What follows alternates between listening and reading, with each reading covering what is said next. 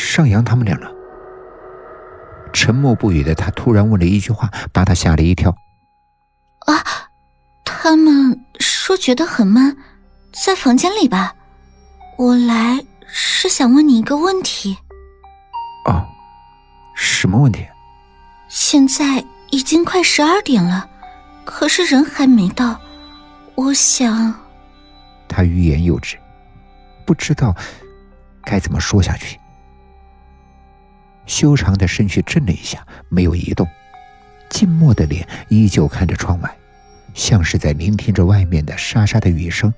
好一会儿，若寻才听到了淡淡的回应：“不用担心，他们会赶到的。”哦，真的不必担心吗？兰若寻强打起精神，努力的说服自己。现在的他可不能够再让哲西更加的心烦了。或许无声的等待才是现在最好的选择。你怕吗？什么？正想离开的若勋吃了一惊。是他在说话吗？是他在问他吗？若勋缓缓的转过身，遮西的双眼定定的看着他。他的目光好复杂，像是担忧，像是迷惑，也像是强烈的执着。你害怕吗？他竟然又问了一遍。瞬间，内心涌出了一种感动。在他的关切询问下，雾气迷蒙了他的双眼，迷糊中的他被拥入了一个温暖的怀抱中。一直濒临死亡边缘的恐慌。像是用脆弱的信心来抵挡着。他咬着唇，努力的控制着，眨眨眼，想要把夺眶而出的泪水给硬逼了回去。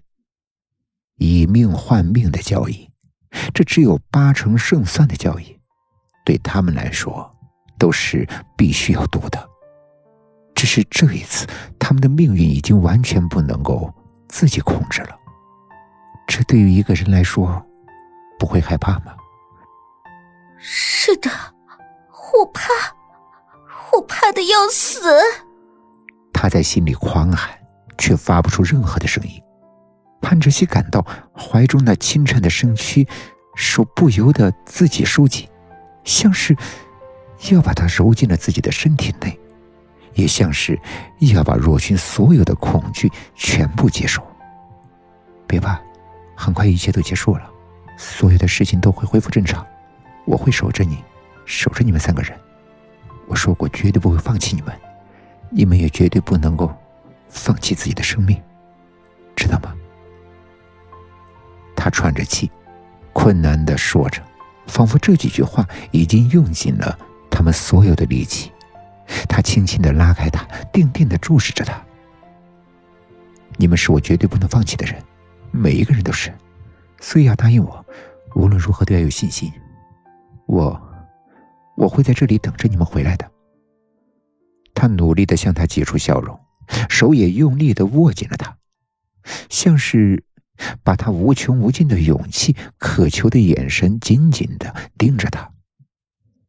好一会儿，他漆黑的眼像是找到了黑暗海洋中的明灯，眨了一下，闪着晶莹的光芒。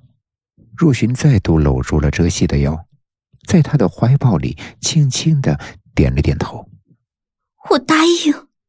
坚定的声音如同注入他心中的一剂强心剂。